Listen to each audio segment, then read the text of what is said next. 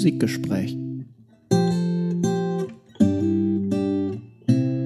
Herzlich willkommen, ihr da draußen, zu einem kleinen, ich möchte fast sagen, Musikgespräch-Special. Auch wenn wir die Umstände leider nicht äh, so bestimmen konnten, wie wir das gerne wollten. Wir melden uns aus Corona-Zeiten jeweils aus unserem Homeoffice und versuchen jetzt mal mittels der unendlichen Möglichkeiten digitaler Technik eine Sendung für euch zu machen, die wahrscheinlich ein bisschen kürzer wird als herkömmliche Sendungen. Aber das ist, glaube ich, okay. Daniel, wie geht's dir? Geht mir ganz gut. Ähm, ich wollte eigentlich sagen, das hat ja mit Corona gar nichts zu tun, sondern ich habe so starke Allergie, dass ich mir überlegt habe, Ach ja, ich stimmt, die daran nächsten liegt's. Wochen jetzt einfach auch nicht raus. So, das ist im April eh schon anstrengend rauszugehen Ja. ähm, für mich. Und draußen ähm, ist ja sowieso immer gefährlich. Ja, ja, ja, ja. Wenn ich hier zu Hause bleibe, dann passiert mir eher wenig. Das stimmt. es Ähm. gibt eine SpongeBob-Schwammkopf-Folge, wo er sich aus Angst vor allem, was draußen ist, wochenlang in seiner Ananas, in der er wohnt, verschanzt. Und so ein bisschen Das- gaga wird. Das kenne ich nicht. Ja, ich, ich zugegebenermaßen werde ich auch, werde ich auch ein bisschen ähm, gaga. Äh, wer mir bei Facebook äh, folgt, ähm, kann sehen, dass ich äh, lustige, merkwürdige ähm, Videos drehe und, ähm, und ähm, Quatsch, äh, Quatsch poste. Ich bin ein bisschen neidisch auf deine Kinder. Die scheinst du da ja gut zu involvieren. Ja, wir haben Spaß schon. Wir haben schon Spaß. Also Das wir, ist wir, gut, so spielen, sollte wir, es sein. wir spielen viel und sind, ähm, wie gesagt, wir neigen jetzt nach drei Wochen äh, Lockdown ein bisschen zur Unseriosität hin und wieder. Okay, ich versuche mir das so ein bisschen aufrecht zu erhalten. Äh, ja, so gut wie es irgendwie geht. Ich habe gestern das erste Mal ein Seminar digital geben müssen. Ich glaube, es war ganz in Ordnung, aber man konnte sich dann, wenn man halt online mit so Leuten spricht, ich kam mir so ein bisschen vor wie Domian. Weißt du? Du, du weißt, theoretisch sind da Leute, die hören das und dann Oh ja, kannst du so damals sagen, in den 90ern. Ja. damals in den 90ern sind so, ja, Ja. ja, Also, warte mal, hallo kann- Anna, schön, dass du da bist. Warum nimmst du denn an diesem Kurs teil? Ich kann Domian sehr gut nachmachen. Warte mal, guck mal, ob das so Domian stand. Mach- so mach mal. Do- Domian immer so. Stimmt, der beugte sich manchmal so nach vorne, ne? Hm.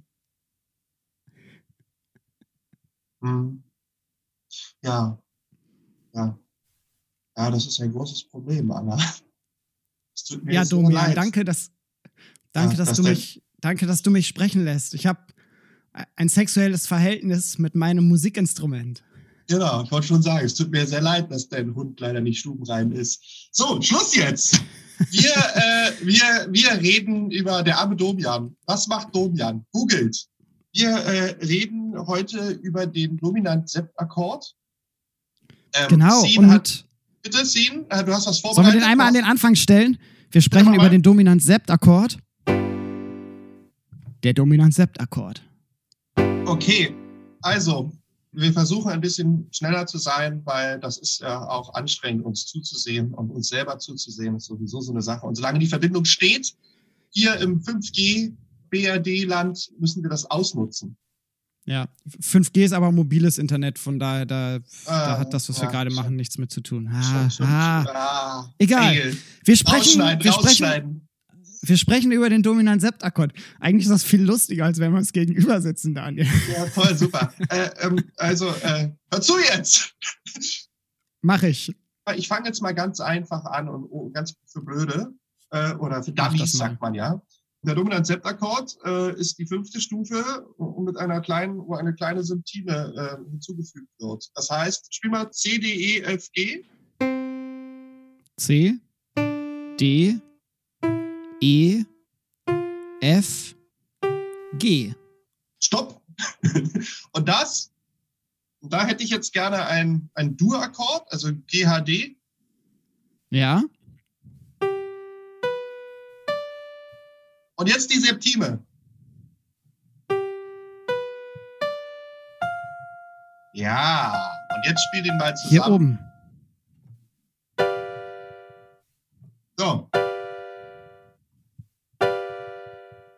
Das, was wir hier haben, ist ein sogenannter Akkord. Ich habe vor kurzem jemandem, dem ich ein bisschen äh, Instrumentenspiel beibringe, erklären müssen, warum wir denn Akkorde spielen. Also Akkorde nennt man das, wenn man mehrere Töne gleichzeitig spielt. Für viele mag das selbstverständlich sein, für Laien vielleicht nicht. Ne, wir haben die Möglichkeit, Melodien zu spielen. Oder wir haben die Möglichkeit, mehrere Töne gleichzeitig zu spielen. Und wenn man mehrere Töne gleichzeitig spielt, nennt man das Akkord. Lange Zeit existierte diese Akkordspielweise überhaupt nicht. Und eigentlich so die europäische, mitteleuropäische Musiktradition ist mehr oder weniger, soweit wir das wissen, auf der Welt die einzige, die diese Akkordtradition ausgebildet hat. Der Begriff kommt vom französischen Akkord, was sowas wie Übereinkunft, Übereinstimmung bedeutet, ursprünglich mehr auf einer emotionalen, abstrakteren Ebene, später auch musikalisch. Wir haben gleichzeitig dazu lateinisch Akkordare in Übereinstimmung bringen, anpassen und wichtig, das altgriechische Wort Corde für Seite, die Seite eines Instrumentes. Und lange Zeit wurde, wurde der Akkordbegriff dann verwendet, um tatsächlich den Gleichklang von zwei Seiten zu bezeichnen. Also 1619 nennt Michael Pretorius den Gleichklang gleicher Töne noch als Akkord. Und so im Verlauf des 17., 18. Jahrhunderts geht es dann langsam dazu über, dass man den Zusammenklang verschiedener Töne dann als Akkord bezeichnet. Wichtig, damit wir überhaupt Akkorde spielen können, damit unsere Stimmung, die Stimmung der Instrumente tatsächlich mit Akkorden kompatibel ist, ist was gewesen, Daniel? 1681, Erfindung der wohltemperierten Stimmung durch Andreas Werkmeister. Man muss dazu sagen, so wie Instrumente in Europa heutzutage gestimmt sind, waren sie nicht immer gestimmt. Äh, es gab unterschiedliche Stimmungen, auf die Physik gehen wir jetzt nicht genauer ein. Und die wohltemperierte Stimmung, die sorgt dafür, dass der Abstand zwischen allen Tönen gleich groß ist. Das war vorher oft nicht der Fall. Daniel meldet sich. Ich wollte nur kurz einwerfen, dass wir neben des Studiums uns äh, sehr viel mit dieser Temperierung auch auseinandergesetzt haben und ähm, man ja da auch an seine physikalischen Grenzen stößt. Und wenn man das sozusagen wissenschaftlich aufdröselt, ja, man, man stößt dann auch an, an, an Schwierigkeiten. Ne? Also diese Temperierung kann ja. man nicht, äh, ohne, ohne das jetzt äh, zu vertiefen, ohne jetzt irgendwie klug zu scheißen und ähm, also das ist 15 Jahre her, ich kann dazu nicht mehr viel sagen. Ich erinnere mich nur, äh, dass wenn man da wissenschaftlich in die Tiefe geht, es sehr spannend ist, sich über Temperierung auseinanderzusetzen. Bitte ja. weiter. Und es wird dann auch sehr komplex, weil dann geht es wirklich um Messung von Schwingungsverhältnissen. Und äh, auch heutzutage wird nicht alles immer wohl temperiert gestimmt. So viel aber dazu zur Stimmung. Äh, wichtiges, wichtiges Klavier Werk, was dann die Möglichkeiten der wohltemperierten Stimmung mal so ein bisschen gezeigt hat, ist dann das wohltemperierte Klavier von Johann Sebastian Bach. 1722 äh, erscheint der erste Teil davon. Und der Vorteil dieser Stimmung, dadurch, dass alle Töne gleichgeordnet sind, liegt vor allem darin, dass wir frei modulieren können. Das heißt, in alle möglichen Tonarten springen können und Stücke in allen möglichen Tonarten spielen können. Wir können auf jedem Ton eine Skala aufbauen. Wir können auf jedem Ton einen Akkord aufbauen, auch wenn zu der Zeit dieser Akkordgedanke noch gar nicht so sehr präsent war. Ich habe mal aus diesem schönen Büchlein Wunderbar. Dieter de la Motte, Harmonielehre. Er schreibt zum Beispiel historisch, vor und um 1600 finden wir schon die neue Homophonie der Oper, deutet sich schon ein Denken in funktionell aufeinander bezogenen Klängen an. Wirkt noch das alte lineare Denken in Kirchentönen, geht eine Blütezeit kontrapunktischen Komponierens zu Ende. Verschiedenen Gesetzen folgende Sprachen zur selben Zeit. Also so 16. Jahrhundert, Ende 16. Jahrhundert, 17. Jahrhundert, da haben wir einen Turn in europäischer Musik von vor allem melodisch aufgefasster Musik hin zu immer stärker harmonischer Betrachtung von Musik. Wichtig in dem Zusammenhang und Stilmerkmal für den Barock für viele ist der sogenannte Generalbass, sprich eine akkordische Begleitung, die in der Regel auf dem Cembalo vorgenommen wurde. Und später haben wir weitere Theorien, die versuchen, den Zusammenklang von Tönen, das, was dann so ab dem 18. Jahrhundert als Akkorde bezeichnet wurde, wie man das denn theoretisieren und beschreiben kann. Und das orientiert sich natürlich auch immer so ein bisschen an den Musiktrends, die es zu der Zeit gibt. Wir haben Mitte des 19. Jahrhunderts die Stufentheorie von Ernst Friedrich Richter. Ich habe das Buch hier, Lehrbuch der Harmonie. Ich habe allerdings die 17. Ausgabe von 1951. Oder später, Ende des 19. Jahrhunderts, die sogenannte Funktionstheorie nach Hugo Riemann.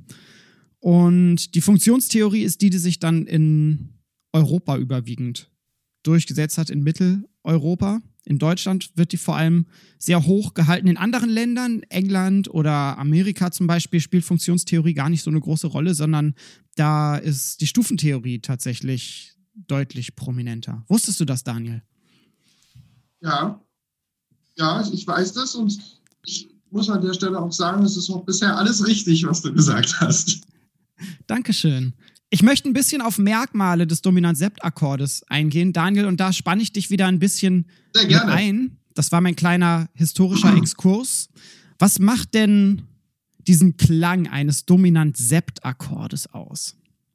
Ich möchte kurz anmerken, dass es ganz lustig ist, weil die Aufnahme jetzt diesmal bei mir läuft und du ja, ja. immer Schiss hast, dass die Aufnahme abbricht.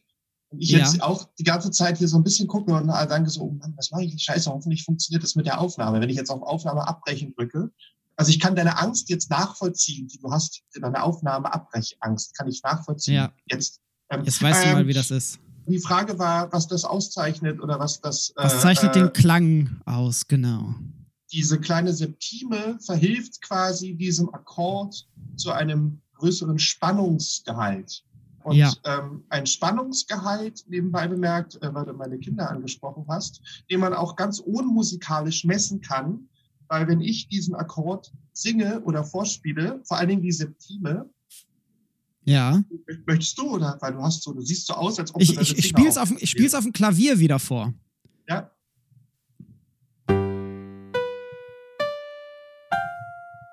Genau.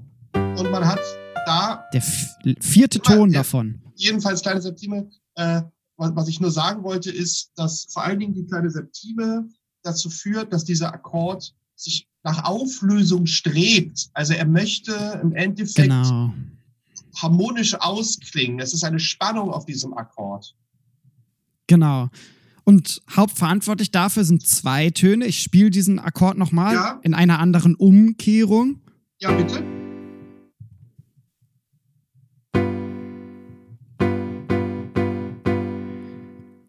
Zwei Töne sind vor allem dafür verantwortlich, und zwar die Terz, der Dominante, und die Septime, der Dominante. Schon mal die Terz ja, nur einzeln, nur einzeln. Genau, und jetzt die Septime dazu. Genau. Ähm, na, das sind die Leittöne. Fast. Der, die Terz ist der Leitton. Ja. Das ist der Ton, der sich aufwärts auflösen möchte. Ich spiele es mal vor.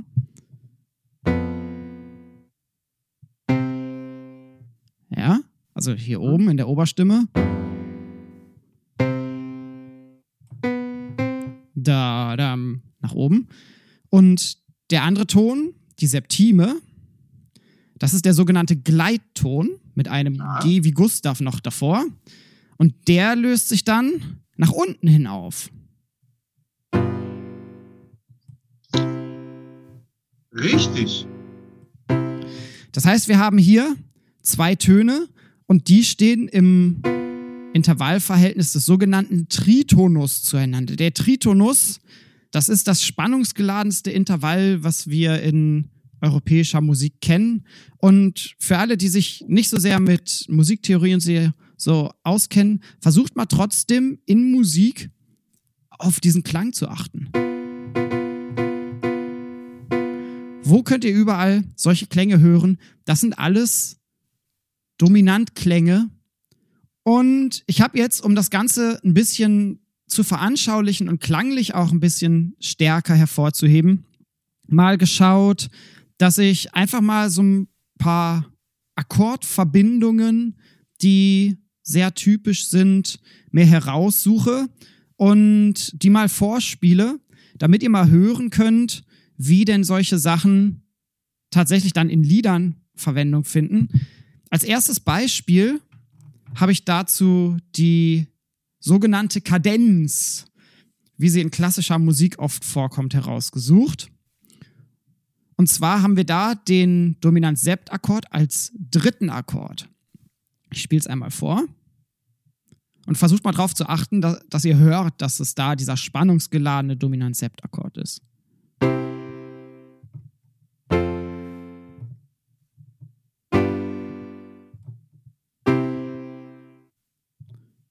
Ich spiele es nochmal. Der dritte Akkord ist es.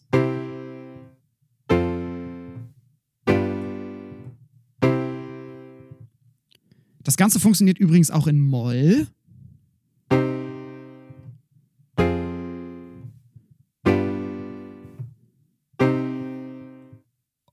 Und das Ganze finden wir dann, wir kommen langsam zu modernerer Musik, neben europäischer Musik aus dem 18., 19. Jahrhundert, vor allem später im 20. Jahrhundert in der Jazzmusik. Wie heißt die typische Jazz-Kadenz, Daniel? Weißt du es? Äh, ja, nicht meine Baustelle. Okay, 251-Kadenz. Ah, ja, ja, habe ich von gehört. Das heißt, hier orientieren wir uns an einem Stufenmodell. Zweite Stufe, fünfte Stufe. Die fünfte Stufe ist der Dominantakkord und erste Stufe, wohin sich das dann auflöst, ist quasi das Ziel dieser Akkordwendung. Ich spiele mal eine 251-Kadenz vor.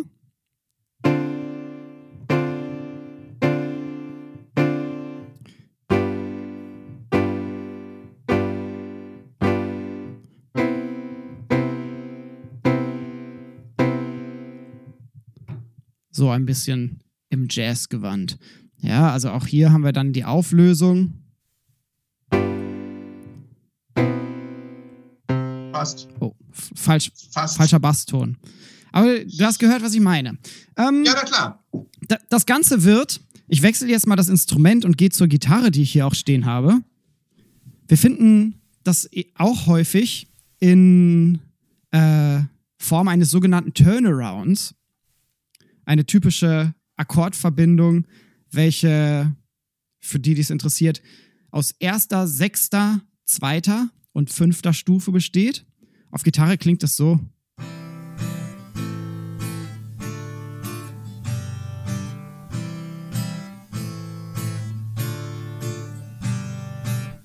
Du könntest jetzt zum Beispiel im Kopf Always Look on the Bright Side of Life. Ja, oder I singen. like the flowers, I like the. Genau, oder äh, I Like the Flowers. Ganz, ja ganz viele gesungen. andere Stücke basieren ja. da drauf. Oder äh, Stand By Me. Ah. Hm.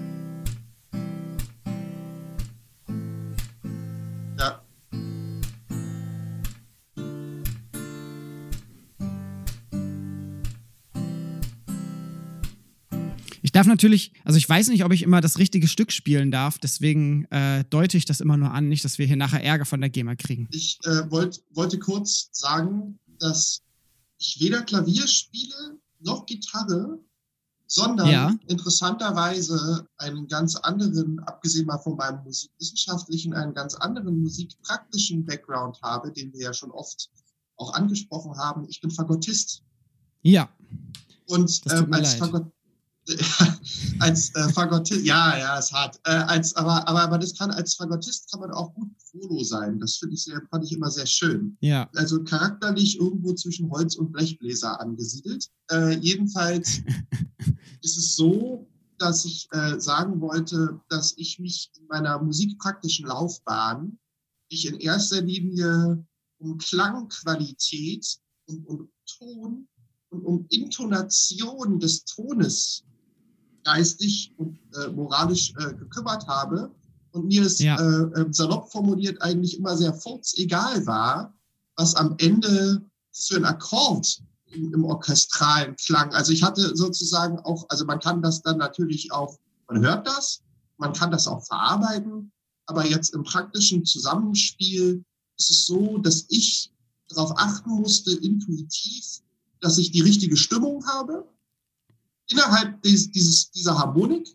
Äh, und das hat sozusagen mein geistiges und äh, körperliches Potenzial eigentlich ausgeschöpft, sodass ich von Harmonielehre in dem Kontext ja auch einfach wenig mitgenommen habe. Also jetzt meine Frau zum Beispiel, auch meine Frau ist ja auch Gitarristin oder spielt sehr gut Gitarre, ist jetzt keine gelernte Gitarristin, aber sie hat dann studiert, äh, Gitarre studiert, hat natürlich dadurch einen ganz anderen, anderen Zugang zu Harmonie. Ne? Deshalb, also ich will, ich will mich jetzt nicht ja. kleinreden, aber deshalb bin ich da so ein bisschen außen vor.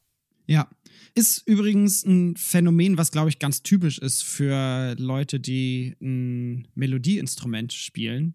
Klar, die befassen sich überwiegend mit Melodie und nicht so sehr mit Akkorden. Anders, ne, wenn du ein Instrument spielst wie Gitarre oder Klavier, auf dem du eben auch akkordische Begleitung äh, oftmals spielst, dann nimmt die Beschäftigung mit Akkorden, mit Harmonien eine, ja, sehr, sehr viel Platz in der Ausbildung einfach ein, was auch dann zusätzlich noch damit zu tun hat, dass natürlich Akkorde oftmals ein bisschen schwieriger zu greifen sind als jetzt Einzeltöne auf der Gitarre beispielsweise, weil ich natürlich mehrere Töne gleichzeitig spielen muss, sodass halt eben ein Großteil meiner gitarristischen Ausbildung auf das Erlernen von Harmonien und Akkorden äh, verwendet wurde. Ich wollte in der Tat ein bisschen weitergehen. Also ich wollte erstmal so ein paar, paar allgemeine äh, Sachen sagen ähm, die du ja, jetzt bitte. schon angesprochen hast, obwohl du natürlich jetzt schon äh, ein bisschen in die Tiefe gegangen bist, wollte ich erstmal ganz allgemein sagen, dass natürlich ähm, dieser ähm, Dominant-Sept-Akkord in seiner Funktion mehrere Möglichkeiten hat, aufgelöst zu werden.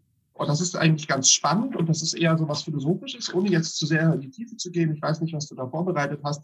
Ist es ganz interessant. Es gibt quasi verschiedene Möglichkeiten, den aufzulösen. Also wenn man sich das Harmonielehre technisch vorstellt, äh, kann man sozusagen jeden Ton ja entsprechend auf eine irgendwo hinleiten und dann ergibt sich ein neuer Akkord. Ja. Und dort gibt es ja auch, in der Harmonielehre gibt es ja auch Regeln, Regeln, die ja, ja, auch immer wieder dann geschichtlich aufgeweicht werden oder nicht.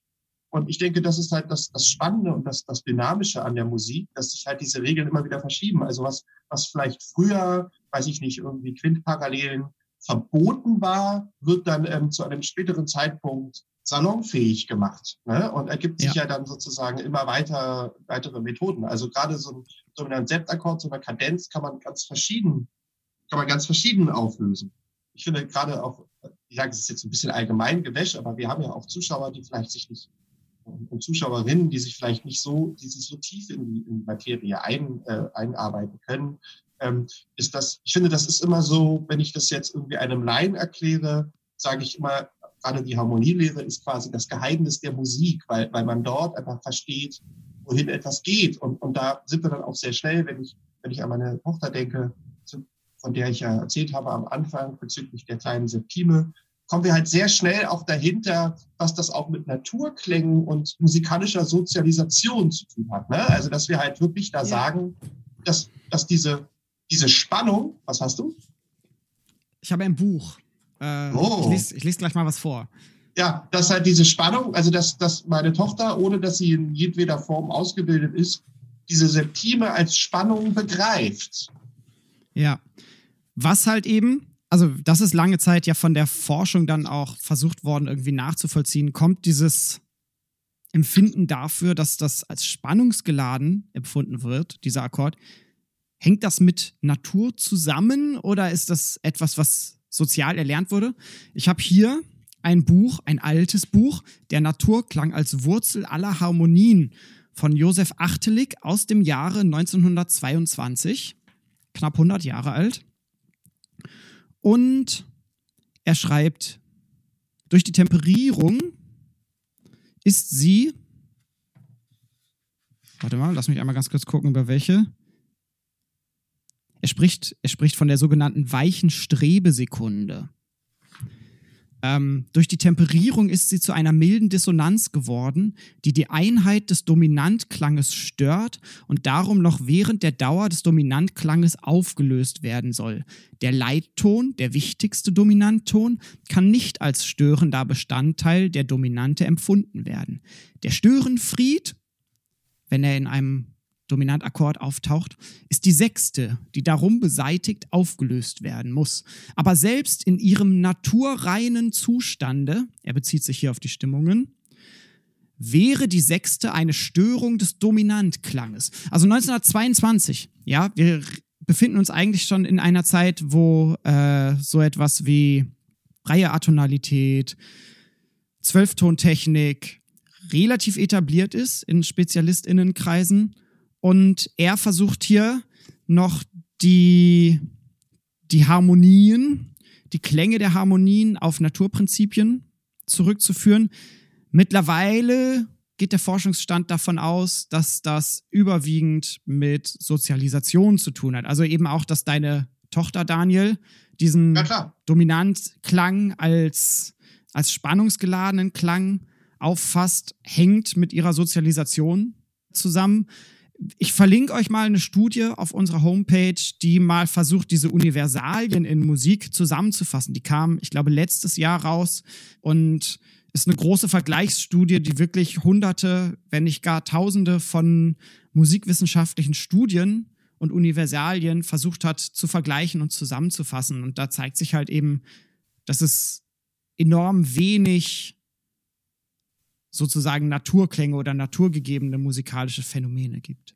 Klar, das ist, das ist halt eine, ähm, auch eine Frage, die sich halt durchaus halt zum St. Nimmerleinstag wahrscheinlich auch fortsetzen wird und ähm, ja. da natürlich dann immer die Frage ist, wer da, wer da die Vorherrschaft hat. Ne, na, na, ich möchte da, ich ah! möchte da ein bisschen widersprechen. äh, ja? Ich möchte da ein bisschen widersprechen. Also mein ja. Wissens- und Forschungsstand, und das ist auch das, was ich vertrete, ist, dass es, dass es wirklich überwiegend Sozialisation ist und also auch, dass wir Dur-Akkorde tendenziell als fröhlich und Moll-Akkorde tendenziell als traurig empfinden äh, hängt mit Sozialisation zusammen. Und äh, ich weiß, dass Leute versucht haben, das irgendwie zurückzuführen auf irgendwie Schreie von Affen, die dann nach Moll klingen oder so etwas. Äh, ist wissenschaftlich alles nicht tragbar. Das will ich überhaupt nicht ähm, verleihen. Also man sieht ja halt auch, dass zum Beispiel, es ist ja sehr interessant, wenn man sich den Schulunterricht ansieht, den ich ja sehr live mitbekomme, was da halt auch für ein musikalischer Kanon gelehrt wird und wohin das halt auch führt. Ne? Also dass wir zum Beispiel ja. ähm, dass zum Beispiel in der Schule, in der, in der Grundschule immer noch oder ähm, wird immer noch über Musik und Gefühl gelehrt. Also der erste Zugang oder Zugang zur Musik für Kinder ist äh, teilweise, das ist bei, bei meinen beiden Kindern so, ist immer noch der Zugang. Was fühlst du, wenn du diese Musik hörst oder mal doch mal ein Bild ja. oder was kannst du dir vorstellen? Und, und daher kommt ja sozusagen dann, also da, da, da werden ja dann auch sukzessive Dinge auch äh, evoziert, die dann dazu führen, dass man dann sagt, oh, jetzt bist du traurig, warum bist du traurig? Ich verlinke mal die eine Studie, die ist Open Access verfügbar, soweit ich das weiß, äh, die versucht hat, da viel im musikalischen Bereich aufzudecken. Ich bin natürlich grundsätzlich auch sehr, äh, in meiner wissenschaftlichen äh, Art bin ich natürlich sehr sehr äh, empirisch geschult und ja auch irgendwo ein Stück weit auch sehr marxistisch. Also ich habe da ja da auch immer, immer eher den, Anklang, also wenn wir jetzt von Marx und Hegel reden, also ich bin dann immer eher der Marxist, der sagt, nee, es kommt, es wird aus der Gesellschaft evoziert, so, äh, aber trotzdem kann man das nicht zu 100 Prozent immer, immer sagen. Ne? Also jetzt irgendwie ein Essverhalten eines Menschen wird das sozusagen im, im Säuglingsalter festgelegt, schon wird es quasi pränatal festgelegt, ist das, also das sind ja alles so Fragen, wo man dann sagt, und ist pränatal dann schon wiederum gesellschaftlich kann man das schon wieder unter Empirie führen. Wir können sehr gut auf den Dominant-Sept-Akkord jetzt zurückkommen, weil nämlich da ja auch die Frage sich stellt, ist, wie, wie sehr sozusagen diese Klänge gesellschaftlich etwas auslösen oder wie ich gesagt habe, was war verboten, was war nicht verboten. Diese Harmonik sich ja letztlich auch immer weiter fortentwickelt. Das ist ja ein Fortschritt, ohne dieses Wort jetzt genau. zu werten. Ähm, und, und also ja, ja, jein, ja, Fortschritt. Habe ich ja gesagt, mm. ohne dieses Wort zu werten. Ja. Das ist ein ja. Weitergehen vielleicht. Ein, genau. Ja. Ich, ich, ich, weiß, ich weiß, was du meinst. Genau, der, der, der Fortschrittsbegriff birgt natürlich immer die Gefahr in sich, dass da eine Wertung hintersteht, dass es quasi ein, ein, ein Ziel gibt, wo etwas hinführt und das gibt es im Falle von zum Beispiel harmonischer Entwicklung ja nicht. Also im Jahr 1800 war nicht absehbar, dass irgendwie harmonische Entwicklung dazu führt, dass Harmonik mehr oder weniger aufgelöst wurde. Richtig. Und äh, ist auch die Frage, ob, ob die Auflösung der Harmonie dann ähm, die, weiß nicht, die, die ob das zu, zu maximaler Komplexität von Harmonie führt oder das Ganze schon wieder untergräbt und damit eigentlich die, die Geschichte der Harmonie, zumindest in bestimmten Bereichen der Musik, schon wieder ad acta gelegt wird und abgeschlossen ist. Zehn. Ähm, da du jetzt Aber sollen wir über das 20. Jahrhundert sprechen? Ja, du, du, fängst jetzt auch langsam an zu ruckeln und ich habe Angst, weil die Sendung gerade so schön ist, äh, dass wir sie ja. jetzt noch, äh, dass wir noch an unsere technischen Grenzen kommen. Deshalb ist halt die Frage, inwiefern wir jetzt noch ein bisschen über Tristan reden und dann halt auch weiter, also Tristan ist ja kein Dominant-Sept-Akkord. Ja. Ähm, ähm, aber dann aber, lass uns Tristan machen und ins 20. Jahrhundert springen. Dann okay. runden wir das, glaube ich, alles gut ab. Erläuter du was zu, Christ, äh, zu Tristan, zu Christian. Äh, zu und, Christian? Äh, Nein. Dann, dann spiele ich den Tristan-Akkord mal, damit man hören kann, äh, wie der denn auch klingt. Du darfst erst was erzählen, dann spiele ich ihn. Ja, ich wollte eigentlich dazu nur sagen, dass Richard Wagner diesen Tristan-Akkord ähm, leitmotivisch verwendet hat in seiner Oper ähm, Tristan und Isolde von 1865 und er gleich im zweiten Takt erscheint des Vorspiels. Es geht nur darum, dass wir uns jetzt hier nicht, dass es hier nicht um, äh, um einen dominanten Selbstakkord geht, und, sondern es ist halt einfach ungeklärt. Äh, es ist undurchsichtig, äh, was für eine Harmonie wir uns äh, befinden. Es geht mir jetzt nur darum, bezüglich dieses Tristan-Akkords im Vergleich zum Dominant-Sept-Akkord, geht es mir persönlich nur um die Auflösung und um die sogenannten Leittöne. Das wollte ich als Beispiel quasi daneben führen, weil man halt gucken kann, ja. wohin man in diesem Tristan-Akkord auch kommt und wie sehr vielleicht eine Auflösung, und das ist eigentlich die, die schöne Überleitung zu dem, was wir jetzt gerade besprochen haben, ähm, was Naturklänge betrifft, wie sozusagen eine Auflösung, die eigentlich keine Auflösung ist, trotzdem kognitiv bei dem einen oder anderen eine Auflösung als Auflösung erscheint. Ne? Also das ist halt das Entscheidende. Und jetzt darfst du ja. uns das mal vorspielen, was ich meine. Okay. Möchtest du die einzelnen Töne erstmal hören? Boah. Also der Tristan-Akkord, wie er im zweiten Takt der Oper Tristan und Isolde von Richard Wagner erklingt, besteht aus folgenden Tönen. Ich sage sie erst einmal F, H, Dis und Gis.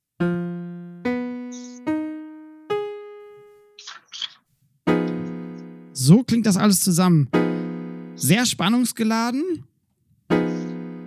Wir haben hier unten die tieferen Töne, bilden auch diesen Tritonus, den ich vorhin angesprochen habe. Ne, ihr hört das.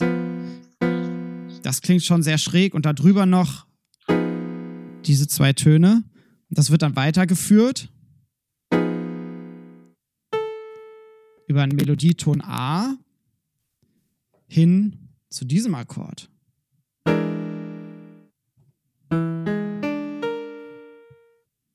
Da haben wir die Töne E, Gis, D und A ist. Und A ist da wird dann nochmal das A ist genau, zum H weitergeführt. Das heißt, wir landen letzten Endes bei diesem Akkord. Und Daniel, magst du ein bisschen was erläutern? Warum ist dieser Akkord so bekannt geworden? Er ist vor allen Dingen so bekannt geworden, äh, um gleich vielleicht irgendwie die Conclusion wegzunehmen, dadurch, dass wir hier eine sogenannte, äh, wie es in der Musikgeschichte heißt, Emanzipation der Dissonanz haben, weil wir, ja. äh, um es auf einen Satz äh, runterzubrechen, wie du gerade vorgespielt hast, eigentlich einen dissonanten Akkord haben, der sich wiederum ja. äh, in einem dissonanten Akkord auflöst. Und ähm, das gab es, gab es in der Form einfach in der Musikgeschichte vorher auch noch nicht, dass wir hier äh, äh, von einer Dissonanz in eine Dissonanz springen und uns unser Hörverhalten uns letztlich auch ein Stück weit ein Streich spielt, dass wir das Gefühl haben, dass dieser dissonante Akkord sich in der Tat auflöst, aber nicht in einer Harmonie, so wie in den letzten 100, äh, 200 Jahren vorher geschehen, sondern wiederum in eine Dissonanz. Nur, dass uns diese Dissonanz einfach aufgrund der Bewegung dann vorkommt, wie keine Dissonanz. So. Also wir haben hier letztlich eine Frage ohne Antwort, kann man auch sagen. Also wir haben, ähm, und das ist natürlich jetzt auch in dem Fall, muss man sagen, dass Wagner natürlich da ein, ein, ein Genie war, weil er das ja jetzt auch dann innerhalb dieser Oper einfach verwendet als Motiv der unerfüllten Liebe. Also das ist ja das Spannende Ganz genau. dann auch daran, jetzt musikdramaturgisch. Ja. Das ist das Wichtige, ne? Wenn das, wenn das nur am Anfang einmal irgendwie erklungen wäre, dann hätte man drüber ja. hinweggehen können. Aber er nutzt quasi ja. diesen Akkord, von dem er selber vielleicht gar nicht richtig wusste, wie er den akkordisch einzuordnen hat, ja. nutzt er dann wirklich als Motiv, und zwar als ein akkordisches Motiv. Äh, sonst haben wir oftmals Melodiemotive. Hier als Leitmotiv, hört dazu unsere Filmmusikfolge. Ja. Und wie du sagst, äh, versucht damit unerfüllte Liebe zu, ja, musikalisch umzusetzen. Ich spiele ihn nochmal, wie er im zweiten Takt klingt. Ist das unerfüllte Liebe? Man kann sich auch dieses Vorspiel von Tristan immer wieder ansehen, weil dieser Akkord ja dann auch noch in ganz vielen Variationen erscheint und ja. sich letztlich ja auch immer versucht aufzulösen und immer auch einen quasi jetzt äh, rein, was die Gesamtharmonik und die Gesamtinstrumentalisierung und also die gesamte sowohl Instrumentation als auch Instrumentalisierung, dass sich dieses, äh, dieser Akkord letztlich immer, also es ist immer ein ständiges Streben nach etwas. Ja. Und es ist immer die Frage, dass man halt immer mal wieder zwischendurch denkt, also es ist faszinierend, dass man immer wieder zwischendurch denkt, ja, er löst sich auf, dann aber immer wieder äh, jetzt äh, zu dem Schluss kommt, nein, er löst sich doch nicht auf. Also diesen, diesen Effekt, den er damit erreicht, der ist schon Die Liebe enorm. wird halt nie wirklich erfüllt, ne? Es ist immer die, ja. die unerfüllte Liebe, vielleicht auch so ein, ja. so ein unrealistisches Ideal von ja. Liebe, was Wagner dann nachzeichnet, was er vielleicht selber sogar in seinem Leben äh, verfolgt hat. Was ganz interessant ist, ist in dem Zusammenhang, wenn du das erwähnst, ist, dass äh, dieser Tristan-Akkord wohl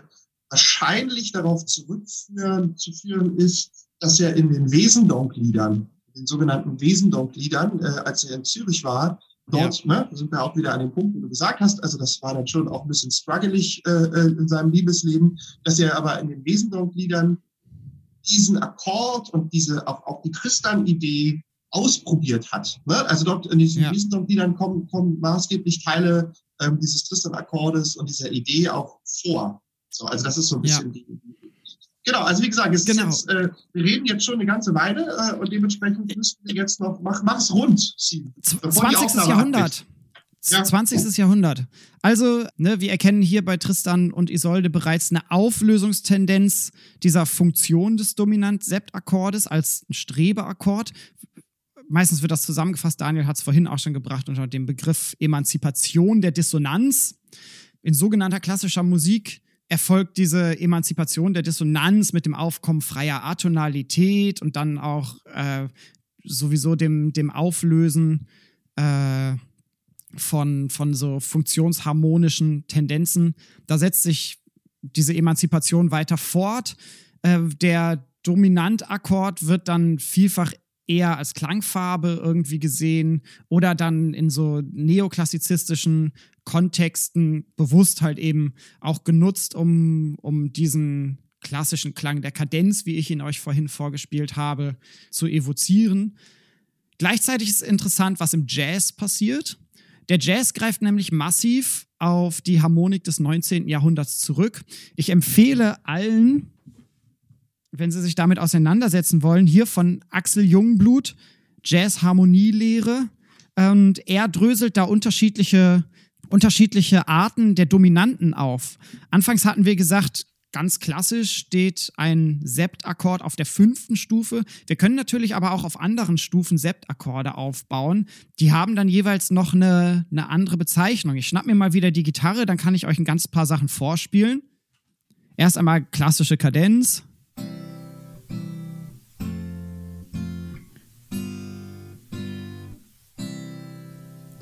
Wir haben dann zum Beispiel auf der zweiten Stufe die sogenannte Doppeldominante. Das klingt dann so.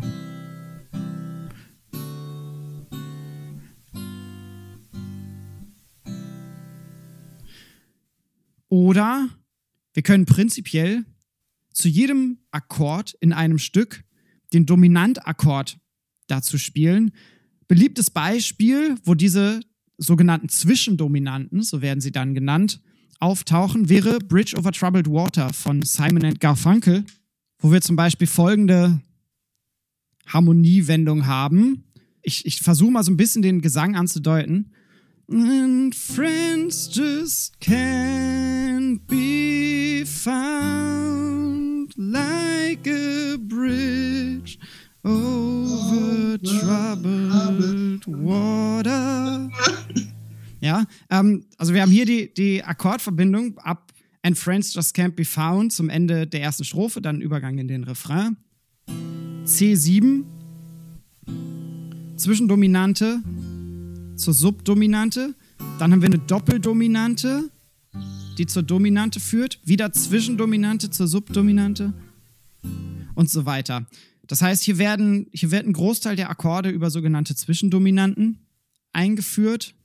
Und das Spiel können wir prinzipiell endlos weiterführen. Weitere Sachen, wie sie im Jazz zum Beispiel vorkommen, sind sogenannte Sekundärdominanten. Die hat man ausgemacht, also es sind typische Stufen, auf denen die dann stehen. Zum Beispiel auf der erniedrigten siebten Stufe. Äh, beliebtes Beispiel hierfür wäre zum Beispiel das äh, Stück Stella by Starlight. Eigentlich steht das in B-Dur. Und wir haben hier zunächst eine Akkordwendung hin zu S-Dur, eine 2-5-1-Verbindung über F-Moll 7. Zwischendominante B7, die dann zur Subdominante S Major 7 führt. Und dann die Zwischendominante Ass 7, die aufgelöst wird zu B Major 7, der Tonika.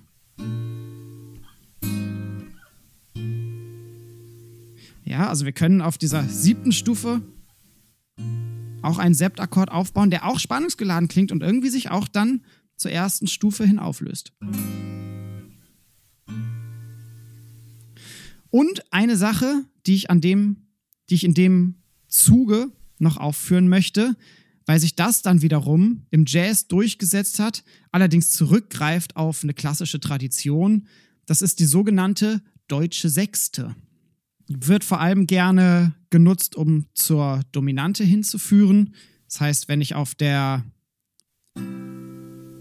das ist meine Tonika, dann deutsche Sechste, Dominante, Tonika. Und dieser Akkord hier wird in Jazz-Harmonielehre, ich bin in der Toner C-Dur, als Ass 7 aufgeschrieben. Ass 7, G7, C-Dur. Und im klassischen Musikverständnis verbirgt sich hierhinter allerdings eine Subdominante. Und zwar ist das ein F-Akkord, der hier rein interpretiert wird. Und zwar ein vermollter F-Akkord. Wir haben hier das Ass als Mollterz wir haben das Fis als kleine None mit dazu. Dann das C als die Terz, äh, als die Quinte des Akkordes. Und dann hier oben das S. Und das S, das ist dann die sogenannte deutsche Sechste. Die wird nicht als eine Septime von F aufgefasst, sondern als eine übermäßige Sechste.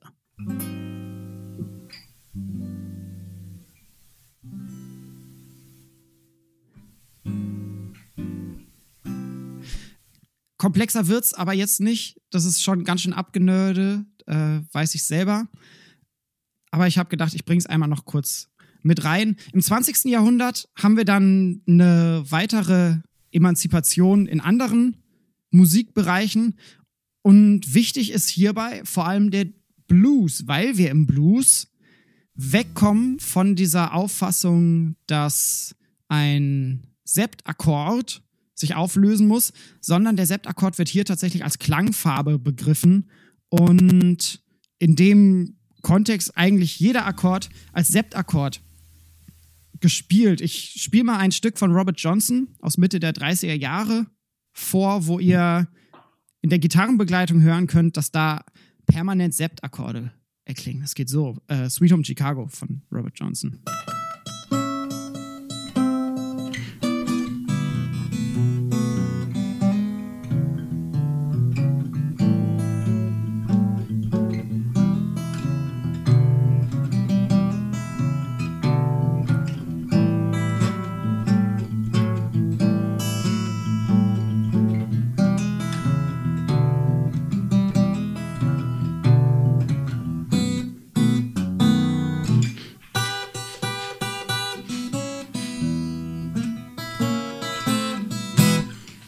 Und so weiter. Das heißt, wir haben hier diesen Septakkord dauerhaft als Grundakkord, als Klangfarbe drunter legen.